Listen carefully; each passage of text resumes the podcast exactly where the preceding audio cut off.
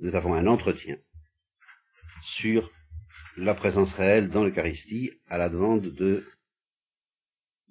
parents alarmés concernant cette histoire de présence réelle. Il y, a, il y a déjà une chose qui est évidente, c'est euh, les, les, interviews qui sont faites et qui sont publiées, par exemple, dans les, dans les périodiques euh, chrétiens. Oui, c'est ça, oui. Et qui donnent euh, une, un pourcentage invraisemblable de gens qui vont communier et qui ne croient pas à la présence réelle, Oui. tout en allant communier. Oui, oui. Alors ça, c'est quelque chose de. Oui, mais alors ceux qui disent qu'ils ne croient pas à la présence réelle ne sont pas les plus dangereux parce que ceux-là avouent franchement qu'il y a un problème pour eux qui ne croient pas à la présence réelle. Ce qui est dangereux, c'est toute une offensive théologique qui prétend réinterpréter la présence réelle en des termes tels qu'il n'y a plus de présence réelle. Et la, la théologie classique, à propos de l'Eucharistie, parlait de pas en disant la substance du pain est transformée dans la substance du corps du Christ et la substance du vin est transformée dans la substance du sang du Christ. Alors, à travers le mot substance et une critique de cette euh, expression, comme impliquant une philosophie un peu spéciale, la philosophie, un peu, la philosophie particulière, la philosophie de saint Thomas et la philosophie des scolastiques, et la philosophie d'Aristote, qui n'a rien à voir avec le christianisme, alors on attaque euh, la transsubstantiation, et en attaquant la transsubstantiation, alors on veut donner à la présence réelle euh, le catéchisme hollandais fait ça en particulier, il a parlé de transfinalisation plutôt que de transsubstantiation, enfin il y a tout un bazar qui fait que ça devient du macaroni dans l'esprit des gens. Alors, je vais, dans un premier temps, je vais relever le défi d'essayer de vous expliquer la présence réelle sans faire appel à la transsubstantiation, ni même au mot de substance. Et nous allons commencer par quelque chose d'aussi simple et clair que possible, d'aussi élémentaire, à mon avis, euh, de dogmatique, en le sens que ça engage la foi, et qui est un test comme la teinture de tournesol, je l'ai déjà dit à une réco d'Art-sur-Meurthe d'ailleurs, c'est un test comme la teinture de tournesol pour savoir si quelqu'un croit ou ne croit pas à la présence réelle. Alors, en termes de sens commun, et sans aller chercher euh, la signification de la chose, sa mystique, sa théologie, rien, tout bêtement, euh, la question que je pose, elle est double. Il y a deux questions qui permettent de s'y reconnaître, de savoir si la foi des gens est correcte à ce sujet. Une fois que le prêtre a consacré, est-ce qu'il y a encore du pain? Une fois que le prêtre a consacré le précieux sang, est-ce qu'il y a encore du vin? Ou est-ce que on doit dire il n'y a plus de pain? Le pain a disparu, le vin a disparu, et à la place du pain, il y a le corps du Christ, et à la place du vin, il y a le sang du Christ. Voyez, j'ai pas employé de mots barbares, j'ai pas employé de, de- et j'ai défini le dogme eucharistique en telle sorte que si quelqu'un me dit oui, je crois fermement qu'il n'y a plus de pain et qu'il n'y a plus de vin, je lui en demande pas plus. Condition bien entendu qu'il confesse par ailleurs qu'à la place du pain, il y a le corps du Christ, à la place du vin, je ne vois pas de difficulté. Bon. Alors, euh, ça vous paraît net? Vous y croyez? Bon. Alors, sachez que dans l'histoire de l'Église, il y a eu une théorie déjà, bien avant les temps modernes. Je ne sais pas si elle a été soutenue par Luther. J'ai entendu dire que si. En tous les cas, elle a existé et qu'on appelle la théorie de l'impanation. Consistant à dire que la présence réelle du corps du Christ est aussi forte que ce que nous affirmons, mais sans détruire pour autant le pain. Autrement dit, euh, le Christ, le corps du Christ, vient s'insérer avec toute la présence réelle, dans toute sa force, dans le pain, qui reste du pain. Mais il y a en plus le corps du Christ. C'est ce qu'on appelle la théorie de l'impanation. Alors, en fait, dès qu'on admet ça, justement, on, on pose la question que les modernes posent aujourd'hui, et il n'y a pas de réponse claire. On se demande, mais alors qu'est-ce que c'est que cette présence du corps du Christ? Il faut la distinguer de la présence de mon trousseau de clés, parce que c'est une présence mystique et mystérieuse, c'est pas une présence aussi bête et aussi physique que mon trousseau de clés. Il faut la, la dis- la distinguer aussi de la présence de Dieu qui est partout dans le monde, sans quoi il n'y a pas de raison euh, qu'on se, se fatigue à, et que le Christ se fatigue à instituer l'Eucharistie si c'est simplement pour aboutir à une présence de Dieu qui est celle qu'il y a déjà depuis le début dans le monde. Il faut la distinguer de la présence de la grâce, parce que la présence de Dieu dans l'âme des justes, la présence de Dieu qui habite au fond de notre cœur, elle a existé dans Abraham, dans Noé, dans tous les saints, dans tous les martyrs, et il n'y avait pas l'Eucharistie. Et inversement, un sacrilège peut très bien consommer les saintes espèces et il reçoit et il mange vraiment l'achat du Christ, mais pour sa condamnation, disent les bons auteurs. Enfin, en tous les cas, c'est pas c'est pas bon pour lui de manger le corps du Christ, ça ne lui donne pas les fruits de la grâce, et cependant il y a la présence réelle d'une certaine façon. Donc il faut distinguer cette présence de toutes ces présences-là, c'est pas commode, et alors ça devient complètement insoluble si en plus il faut dire que cette présence ne change rien à la présence du pain. Tandis que moi je répondrais clairement, si quelqu'un me demande mais qu'est-ce que c'est que cette présence que vous appelez la présence réelle? Je réponds, c'est pas la présence de Dieu, c'est la présence du corps du Christ. Mais qu'est-ce que c'est que cette présence du corps du Christ? Ben, C'est une présence telle qu'elle chasse le pain. Qu'elle est incompatible avec la présence du Père. Autrement dit, c'est une présence analogue à la présence du pain, mystérieusement différente, bien sûr, c'est pas aussi bête et aussi limité que la présence du pain. La preuve, c'est que le même corps du Christ peut être ailleurs à des milliers de kilomètres si on dit la messe ailleurs. Donc il a incontestablement des privilèges dans l'Eucharistie, je ne parle pas des privilèges de son corps glorieux, je parle des privilèges de cette présence eucharistique euh, due à la messe. Ah, c'est des privilèges spéciaux, cette présence est incontestablement très mystérieuse, mais elle a ce réalisme d'exclure la présence du pain. Exclure, et non seulement la présence, mais la réalité du pain. Il n'y a plus de pain parce que le corps de Christ prend la place. Voilà comment je définis la présence réelle. Vous voyez que c'est pas compliqué. Alors, j'y ajoute une précision qui est aussi importante, et alors là qui a été formellement niée par les protestants, et à partir de laquelle tout est par terre secrètement et très rapidement si on ne l'admet pas, toujours sans, toujours sans explication philosophique, vous voyez que je n'ai pas employé le mot substance, et encore bien moins transubstantiation. Alors j'y ajoute cette précision que pour réaliser ce mystère, mais qui est en même temps un miracle, et pourquoi je dis miracle? Parce que le pain disparaît, ce qui n'est quand même pas ordinaire, et qu'il n'est pas simplement un mystère analogue à ben, la vie du Saint-Esprit qui envahit mon âme, qui envahit mon âme. Ça, c'est très mystérieux, mais c'est pas à proprement parler miraculeux, c'est un, don de Dieu, mais ça ne renverse pas les lois ordinaires de la nature, tandis que la disparition du pain, oui. Vous voyez, c'est quand même un truc qui, qui, qui n'est pas ordinaire. Eh bien, pour opérer ce miracle, qui est en même temps un mystère, un miracle qui est ordonné, subordonné à un mystère, à savoir la vie du Christ en moi, de par la communion, il faut un homme qui n'est pas comme les autres, et qui a le pouvoir d'opérer ce mystère, et c'est la définition du sacerdoce. C'est l'évêque n'a que, la plénitude du sacerdoce en sens qu'il peut faire d'autres prêtres, c'est le pouvoir épiscopal original, mais le pouvoir euh, de l'évêque et du prêtre, c'est le pouvoir eucharistique, le pouvoir de justement transformer le pain dans le corps du Christ, en sorte qu'il n'y ait plus de pain, mais qu'il y ait à la place le corps du Christ. Voilà. Alors ça, c'est la foi. Et ceux qui racontent des histoires telles que ces deux points-là sont atténués, qu'il n'y a pas forcément besoin d'un prêtre avec une consécration et un sacrement spécial qui s'appelle le sacrement de l'ordre, eh bien, toute la vaisselle est par terre, toute la, et la, la réalité de la présence du corps du Christ est par terre. Voilà. Bien. Alors, de cette manière, cet entretien est terminé, mais on va tout de même ajouter quelques quelques petites considérations qui alors là pourraient nous entraîner pendant longtemps dans des euh, dégagements énormes. Premièrement, quel est l'intérêt de la présence réelle? Vous voyez, je parle toujours pas de substance de transubstantiation. Quel est l'intérêt de la présence réelle? Pourquoi est-ce que le Christ a fait ça? Pourquoi est-ce qu'il a inventé cette chose étrange de remplacer par son propre corps un morceau de pain et de remplacer par son propre sang un peu de vin. Pourquoi? Alors ça, il le dit clairement dans l'Évangile, pour que l'on puisse manger son corps et boire son sang. Alors j'ai dit dans la lettre numéro 24 que ça répond à un mystère extrêmement vertigineux, que j'appelle un mystère eschatologique, en ce sens que dans le royaume des cieux, dans l'au-delà, une fois acquise la résurrection de nos propres corps, il n'y aura plus d'Eucharistie, il n'y aura plus la messe, mais il y aura entre le corps glorieux du Christ et son sang glorieux, car je ne vois pas pourquoi je ne parlerai pas de cela, n'est-ce pas?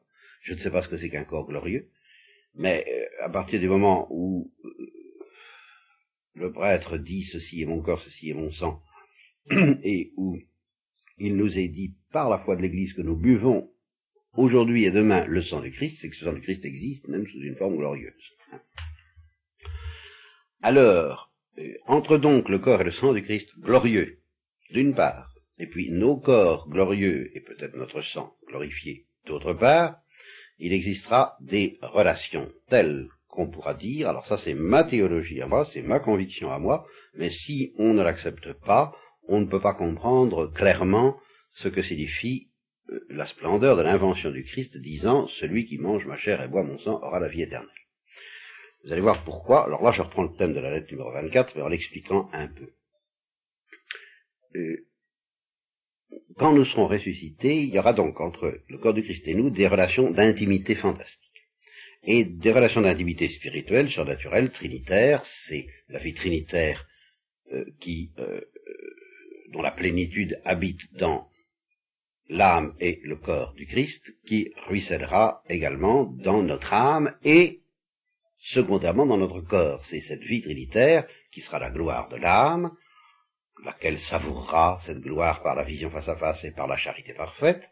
C'est cette vie trinitaire dont la gloire rejaillira dans chacun des corps ressuscités et euh, qui les rendra lumineux de la lumière même des justes qui resplendiront comme des étoiles, dit la Bible, et qui est la lumière du Christ euh, dont les apôtres ont eu d'ailleurs un avant-goût à la transfiguration, et certains, eh bien, tel ou tel avant-goût après Pâques au cours des apparitions pascales.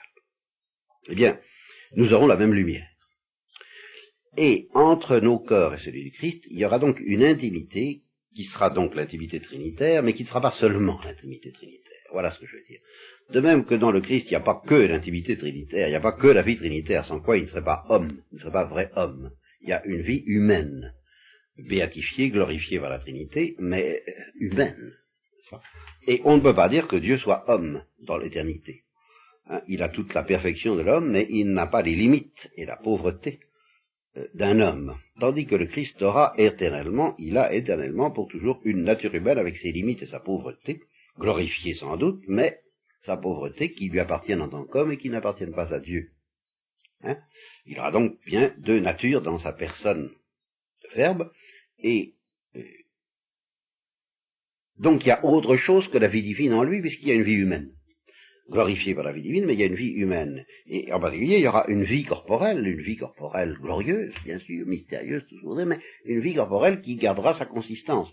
Autrement dit, moi je n'accepte pas de penser un instant que les yeux corporels du Christ ne verront pas les yeux corporels de Marie, et que les yeux corporels de Marie ne verront pas les yeux corporels du Christ, que leurs visages ne se contempleront pas. Ça servirait à quoi de parler de résurrection des corps si on ne doit pas aller jusque-là dans le réalisme du corps hein? Ça va de soi. Alors là, c'est pas de foi de manière stricte, c'est très proche de foi, parce que c'est très proche du dogme de la résurrection des corps. Vous voyez ce que je veux dire? Qui, qui, perd toute signification et toute consistance et tout intérêt, si ces corps-là doivent être aveugles. Et s'ils doivent se voir uniquement dans la lumière de Dieu. S'il n'y a pas besoin de corps pour, la, avoir la lumière de Dieu, il suffit d'être un ange, ou même d'être Dieu. Eh bien, ce que je veux dire, c'est que non seulement le corps de Jésus et de Marie ils se verront, ils s'entendront, mais ils se mangeront. Voilà. Le mystère eschatologique que le Christ affirme quand il dit celui qui mange ma chair et boit mon sang aura la vie éternelle. Qu'est-ce que ça veut dire? Alors là, j'en sais rien. Ça veut dire quelque chose que Bossuet évoque quand il dit que les amants ont envie de se dévorer l'un l'autre. Je crois que c'est vrai, il y a un désir d'intimité substantielle, alors là je prononce le mot pour la première fois, mais à propos de l'amour, n'est-ce pas, de se dévorer d'atteindre la substance de l'autre. Et j'ai dit une fois justement que euh, l'amour chez les hindous, euh, peut-être très violent, mais quand il est euh, doux, eh bien, il n'a pas cette violence, justement, qu'on trouve dans l'amour courtois, l'amour chrétien, où tout en étant doux et humble, on a quand même envie d'atteindre la substance de l'autre, de, cela, de, de l'assimiler, et où on a envie de se dévorer par amour. Bon, eh bien, se dévorer par amour, c'est pas simplement se dévorer moralement, c'est de se dévorer substantiellement, voilà le mot qui arrive, et se dévorer substantiellement pour des êtres humains, c'est se dévorer charnellement. Par conséquent, le Christ et Marie se dévoreront charnellement l'un l'autre selon une modalité que je ne connais pas, mais que j'appellerais un mystère eschatologique de l'ordre des corps glorieux. Et alors l'invention de l'Eucharistie, c'est justement cette chose extraordinaire qui permet que, bien, c'est normalement ce, ce, petit exercice qui consiste à manger le corps glorieux du Christ et boire son sang, est réservé au corps glorieux. Seul un corps glorieux peut entrer avec un autre corps glorieux dans cette intimité originale que j'appelle manger le corps et le sang et boire le sang de l'autre. Ces choses que d'ailleurs les, horreurs diaboliques, les vampires pressentent et désirent d'une manière diabolique à la fois. Hein?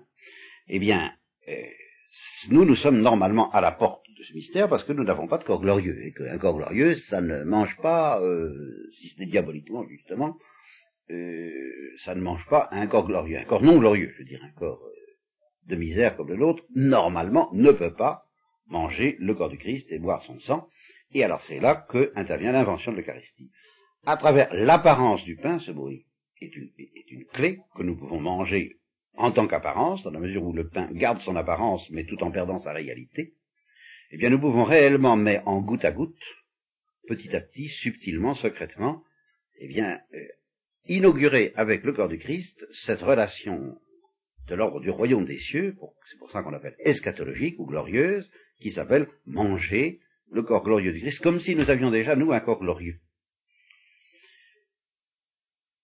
Et c'est tellement vrai que du fait que nous mangeons le corps du Christ qui est glorieux et que nous buvons son sang qui est glorieux et que nous inaugurons ce mystère eschatologique dans l'Eucharistie, notre corps devient glorieux lui aussi petit à petit. Nous sommes progressivement, c'est ce que j'ai appelé la glorification lente, glorifiés par cette mendication eucharistique. Vous voyez, c'est tout à fait extraordinaire comme perspective, mais ça suppose, bien entendu, que le pain ne soit plus du pain, mais le corps glorieux du Christ, et que le sang ne soit plus du sang, mais le sang du Christ. Ça, c'est sûr. Si on fait sauter ça, il n'y a plus ce mystère du tout. Voilà. Après ce que je viens de dire là, euh, la conférence pourrait, la causerie, pourrait de nouveau terminée, se reporter à sa lettre 24 habituelle. Euh, je vais tout de même ajouter une autre chose, parce qu'il y aura beaucoup d'autres choses à ajouter, mais, mais, dans la ligne de la notion de la présence réelle, et alors là je vais amener le mot substance, c'est que je vais amener une objection. Et c'est à partir de cette objection qu'on va être obligé de parler de substance. C'est ça que je voudrais faire comprendre alors aux parents et aux enfants et aux éducateurs qui ne veulent plus entendre parler de la substance et qui, je suppose, auraient accepté ce que je viens de dire jusqu'à présent. Tout au moins accepté la première partie. La deuxième, ça peut leur paraître un peu loufoque et vertigineux, euh, ils peuvent le récuser tout en croyant la présence réelle, mais à ce moment-là, je leur poserai moi la question, quel intérêt? Bien. Alors je suppose donc que quelqu'un qui croit ou ne croit pas à ce que j'ai dit sur les corps glorieux, du point de vue où je me place maintenant, peu importe, mais qui croit vraiment, alors que, qui, qui admet qu'en effet c'est bien la foi chrétienne de dire il n'y a plus de pain, il y a le corps du Christ, il n'y a plus de vin, il y a le sang du Christ, il admet ça. Ben, il y a une objection. Ben oui, mais c'est tout de même bien étrange parce qu'en apparence, en apparence, ça reste du pain. Et en apparence, ça reste du vin. Et une apparence qui a une très grande importance parce que c'est, c'est, grâce à cette apparence d'être du pain et mangeable comme du pain, d'être du vin et potable comme du vin, que je peux manger le corps du Christ en accomplissant un acte qui dans ma vie humaine quotidienne, alors, et non pas au niveau eschatologique où je me plaçais tout à l'heure, mais dans ma vie toute bête, s'appelle manger, ben, euh, si j'en crois ce que vous avez dit mon père, je mange apparemment du pain, et en réalité je mange pas du pain. Euh, je mange le corps du Christ, qu'est-ce que ça veut dire, j'en sais rien. Mais enfin, euh, qu'est-ce que c'est que cette apparence qui me donne l'illusion de manger du pain et de boire du vin? Et la preuve que cette illusion est très ferme, c'est que quand le vin est mauvais, on s'en aperçoit. Bien, ça ne change rien. La transubstantiation, euh, la, présence eucharistique, le fait que ce soit plus du vin, n'empêche pas que c'est infect. Et au goût, j'entends. Et au contraire, si c'est du très bon vin, eh bien, on s'en aperçoit aussi, euh, ça reste aussi bon qu'avant, euh, la, la, conversion eucharistique, la présence réelle ne change rien à ses apparences. C'est pour ça que d'ailleurs, il y a tout un aspect de la théologie chrétienne qui dit que le pain et le vin ne sont plus que des apparences. Mais ce sont des apparences qui vont loin, puisqu'elles permettent d'avoir l'illusion de manger du pain et l'illusion de boire du vin, Et la réalité qui se cache derrière ce pain, c'est le corps du Christ. Et la réalité qui se cache derrière l'illusion de manger du pain, c'est qu'on mange le corps du Christ, mais on ne sait pas bien ce que ça veut dire. La réalité qui se cache derrière l'illusion de boire du vin, c'est qu'on boit le sang du Christ, mais on ne sait pas non plus bien ce que ça veut dire. Alors, on peut me dire, mais enfin, c'est quand même bizarre, cette apparence du pain. Comment est-ce que vous expliquez ça? Et c'est ici qu'intervient la théologie et la nécessité de parler de la substance. Voilà. C'est à partir du moment, vous voyez, là, là, c'est pas absolument requis, mais dès qu'on cherche à comprendre, ça devient immédiatement requis. Dès qu'on se dit, enfin, qu'est-ce que c'est que ce changement qui ne change rien en apparence et qui change tout en réalité? Quel rapport est-ce qu'il y a entre cette apparence de pain que j'ai sous le nez et puis euh, la réalité de ce qui était du pain et de ce qui est devenu le corps du Christ. Comment ça s'arrange tout ça? Alors là, vous allez voir pourquoi nous sommes obligés de parler de quelque chose qu'on n'est pas obligé d'appeler substance, mais qu'il va bien falloir appeler d'un mot qui revient au même. C'est que ce qui se produit, c'est un changement analogue, je dis analogue, mais c'est pour essayer de vous expliquer, c'est analogue parce que c'est encore plus fort, mais c'est au moins aussi fort que ce qui se produit au moment de la naissance ou de la mort. Voilà un homme qui, est en train de mourir. Eh bien, que dit la philosophie la plus saine? C'est que pendant un certain temps, au moment où il vient de mourir, ce n'est plus un homme. Sinon, c'est qu'il n'est pas mort. Un homme mort, vraiment mort, soit qu'on croit à l'existence de l'âme séparée du cœur, soit qu'on n'y croit pas, de toute façon, à du moment où il est mort, ben, son cerveau ne fonctionne plus, ce n'est plus un homme. Exactement comme un appareil, comme celui que j'ai sous une fois qu'il est cassé, ce n'est plus un appareil. S'il est démoli, ce n'est plus la même chose. C'est un ensemble de molécules, mais ça n'a pas cette espèce d'organisation originale qui fait que c'est un homme et tel homme. Bon. Mais euh, on pourrait imaginer, dans un film macabre et humoristique à la fois, euh, je crois que Charlot fait quelque chose de ce genre dans Une vie de chien, où il assomme un type qui est en train de boire. Il se met derrière lui, et il est en train de boire comme je suis assis à la table là, puis il a un partenaire en face qui est en train de boire dans un café, c'est au premier étage, et ils sont dans une petite loge avec un rideau. Charlot se met derrière le rideau, et pour des raisons qui lui sont personnelles, il assomme le mec qui boit. Mais euh, il n'a pas du tout envie que celui qui boit avec lui s'en aperçoive. Alors il se glisse derrière les bras du type, et il le fait agir comme un pantin, euh, comme s'il n'était pas évanoui alors qu'il est évanoui. Le type n'est pas mort, mais il est évanoui. Mais on pourrait imaginer qu'il le tue. Et alors là, ça deviendrait franchement macabre, mais enfin, on pourrait imaginer ça, qu'il le tue vraiment, et puis qu'il continue à le faire fonctionner comme s'il était vivant. Hein? À ce moment-là, le type en face aurait l'apparence d'un homme sous le nez, puisqu'il fonctionnerait comme un homme, et ce serait un pantin, ce serait un mannequin, ce serait pas un homme, de même qu'un automate pourrait ressembler à un homme et ne pas être un homme. Eh bien, quand un homme vient de mourir, ça n'est pas plus un homme qu'un automate. C'est peut-être un vivant, parce qu'il est fait de cellules vivantes, il y a euh, tout un métabolisme de la décomposition d'ailleurs, de la, putréfaction qui intervient, immédiatement d'ailleurs, ça commence, mais euh, c'est pas un homme. Et ça en a l'air, surtout si on s'amuse à le faire bouger. Ça en a l'air. L'apparence demeure, mais quelque chose a disparu, alors c'est là que les philosophes ont donné un nom à ce quelque chose qui fait qu'un homme est un homme, et qu'on appelle la substance. La mort est un changement substantiel. Et la naissance est aussi un changement substantiel. Avant que l'enfant ne soit un homme, et qu'il ait une âme dans la perspective chrétienne, spiritualiste, eh bien, euh, c'est une partie du corps des parents. Mais dès que l'enfant est constitué, ce n'est plus une partie du corps des parents, c'est un troisième vivant.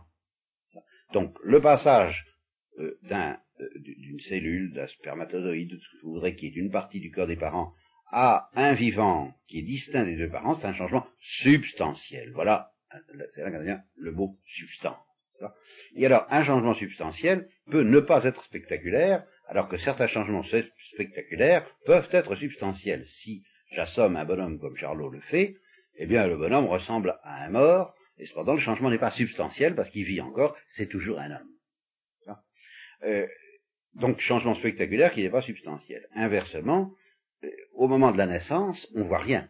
Au moment, plutôt au moment de la conception, au moment où le troisième vivant intervient, euh, il n'y a aucune, aucun changement accidentel au niveau des apparences. C'est ce qu'on appelle l'accident. Je peux grandir, je peux, je peux devenir bête, je peux devenir méchant, je peux devenir intelligent. Euh, un, petit garçon euh, comme passer de Joston à, un vieillard chenu, c'est tout de même un gros changement. Si, le changement était brutal, on dirait oh là là, hein, bon. Euh, quel changement au niveau des apparences, quel changement au niveau des accidents? Ce n'est pas un changement substantiel, ce serait toujours le même homme.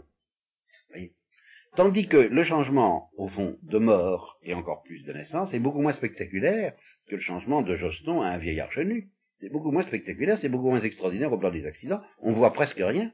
Et au moment où un, un, un mort meurt, on se demande est-il mort? Parce que c'est très subtil. Il est immobile, oui, mais est-il dans le coma? Est-il mort? Le passage entre un homme dans le coma et un homme mort est rigoureusement invisible sans appareil, tout au moins immédiatement. Au bout des certain temps, la putréfaction jouant, alors là, on, voit des différences au niveau des accidents. Mais la différence substantielle en elle-même est invisible. Alors, c'est de cela que la philosophie et la théologie scolastique se sont emparées pour dire, bon, ben, la transformation eucharistique est une transformation substantielle, c'est la substance du pain qui est changée, c'est pas les accidents, puisque les apparences sont les mêmes. Voilà. Et quant aux accidents du Christ, on les voit pas. C'est strictement invisible. Alors voilà pourquoi on appelle ça une transsubstantiation. C'est comme une sorte de transformation euh, substantielle du pain dans le corps du Christ. Voilà. Le fait pour un homme d'absorber, de manger le corps du Christ, oui. de boire son sang, oui le transforme nécessairement. L'homme. Ah. Il faut distinguer. S'il le reçoit avec fruit, oui. S'il le reçoit sans fruit, ça le transforme, mais je dirais presque plus par accident que par essence. Parce que s'il le reçoit sans fruit, c'est-à-dire s'il n'est pas en état de grâce, et qu'ainsi il ne permet pas au corps du Christ euh, présent en lui, et, et, et, et alors manger, qu'est-ce que ça veut dire dans ce cas-là, je sais encore moins que pour l'ordre eschatologique. Enfin, il y a certainement une espèce de contact électrique redoutable entre le corps glorieux du Christ et le corps de l'homme en état de péché mortel qui venge le corps du Christ. Il y a quand même un arc électrique qui se produit qui est redoutable, mais qui est, euh, euh, qui est avorté dans ses effets suprêmes, qui est de faire de nous les sarments de cette vigne qui Jésus-Christ, par le péché mortel. Alors là, euh, le changement voulu, tout au moins par Dieu, n'a pas lieu. Mais alors il y a des changements accidentels qui ont lieu, c'est que le démon, euh, c'est quand même un péché grave qui est commis. Euh, Mais la vraie transformation, c'est tout simplement qu'on se rapproche de cet état où on sera un membre du corps du Christ, analogue au sarment d'une vigne. Voilà le vrai changement, c'est qu'on se rapproche des corps glorieux. Oui, ça c'est vrai. Une glorification lente, c'est ça, la transformation réelle, ultime, provoquée par l'Eucharistie. Un pauvre pécheur. Ah ben il a une intention droite, il est en état de grâce, par conséquent ça, le transforme, euh, ça le glorifie. Lui aussi, il n'y a pas de pauvre pécheur qui tienne, au contraire. Ça, ça, ça aide le travail d'être misérable, parce que en insistant sur pauvre, à ce moment-là. Hein oui, ça ne change rien.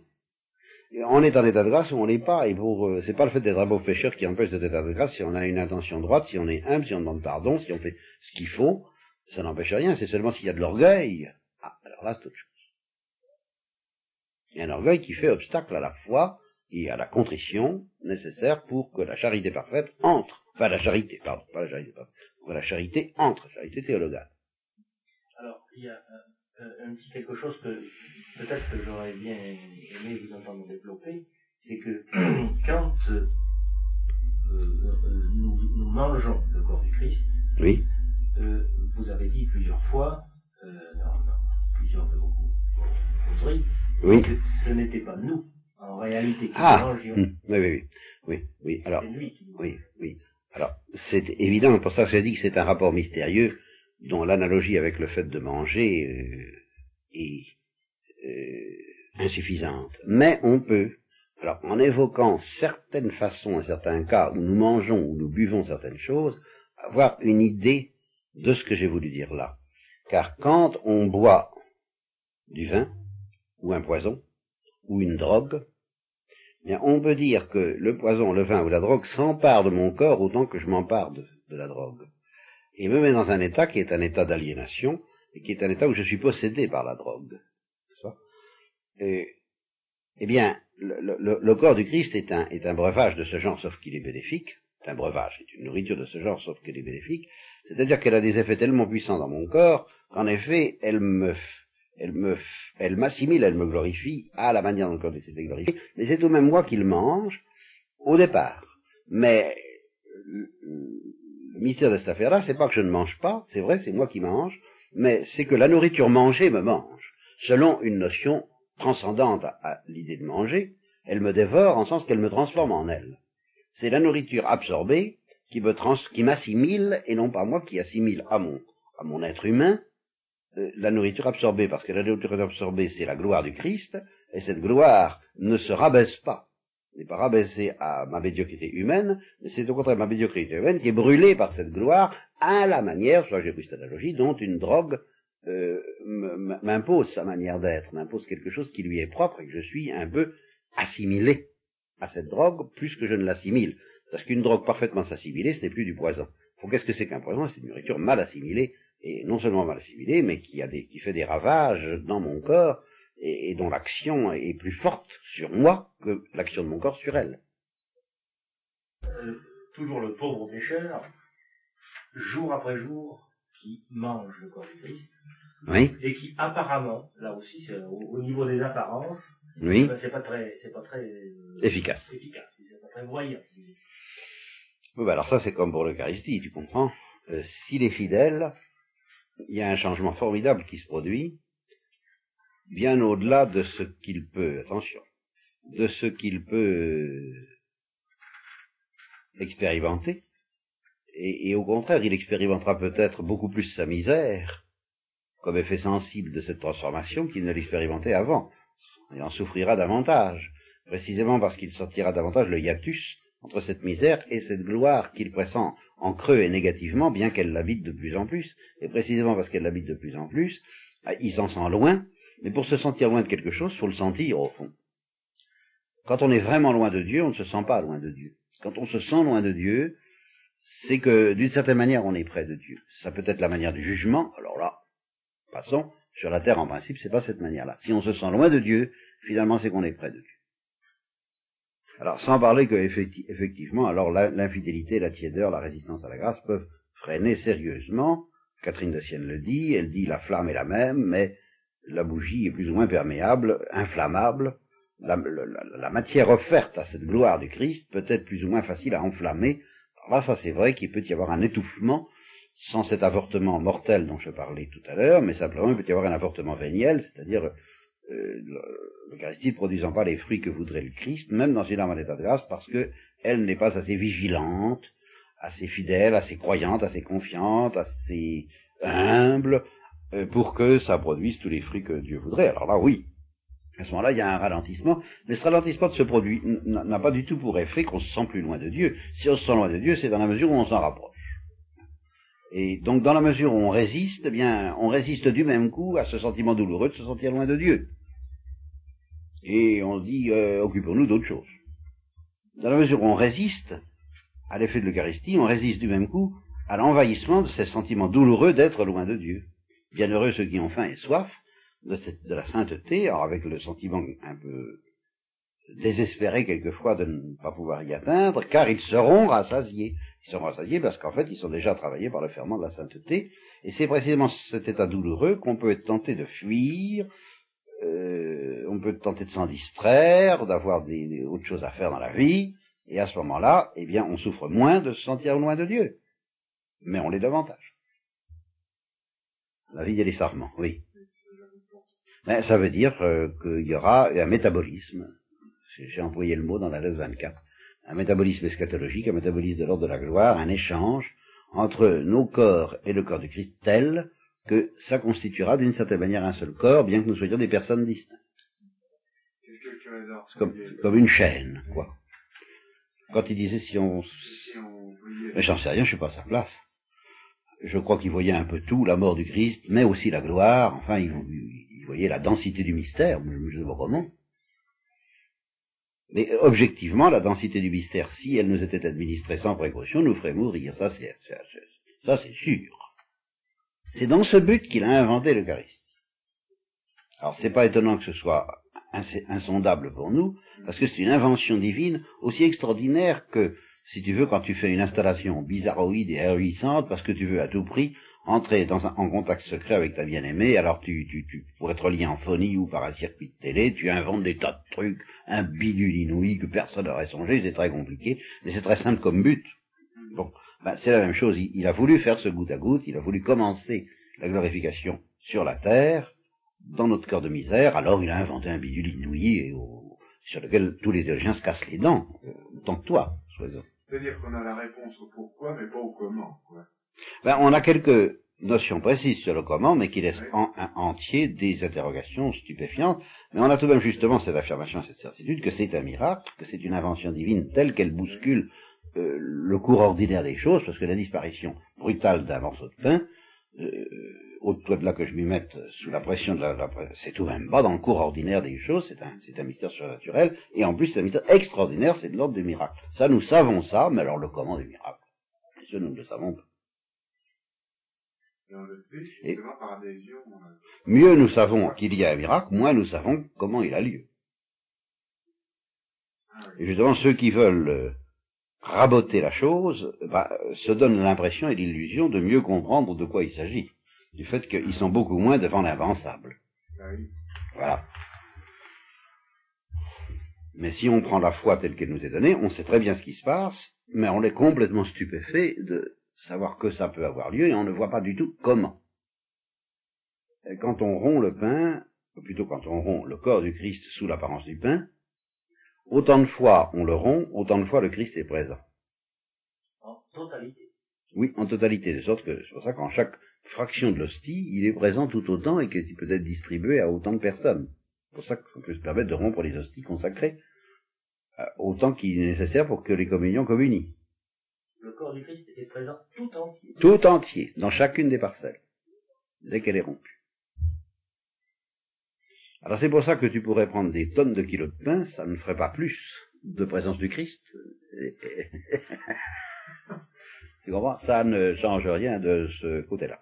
Ça change du côté du signe, c'est pour ça qu'il est bon qu'on peut avoir l'instinct de, boire largement le sang du Christ, une bonne rasade, n'est-ce pas, parce qu'on sent mieux passer le, le sang du Christ, mais alors c'est vraiment uniquement au plan de l'apparence, qui d'ailleurs compte, puisque c'est un signe.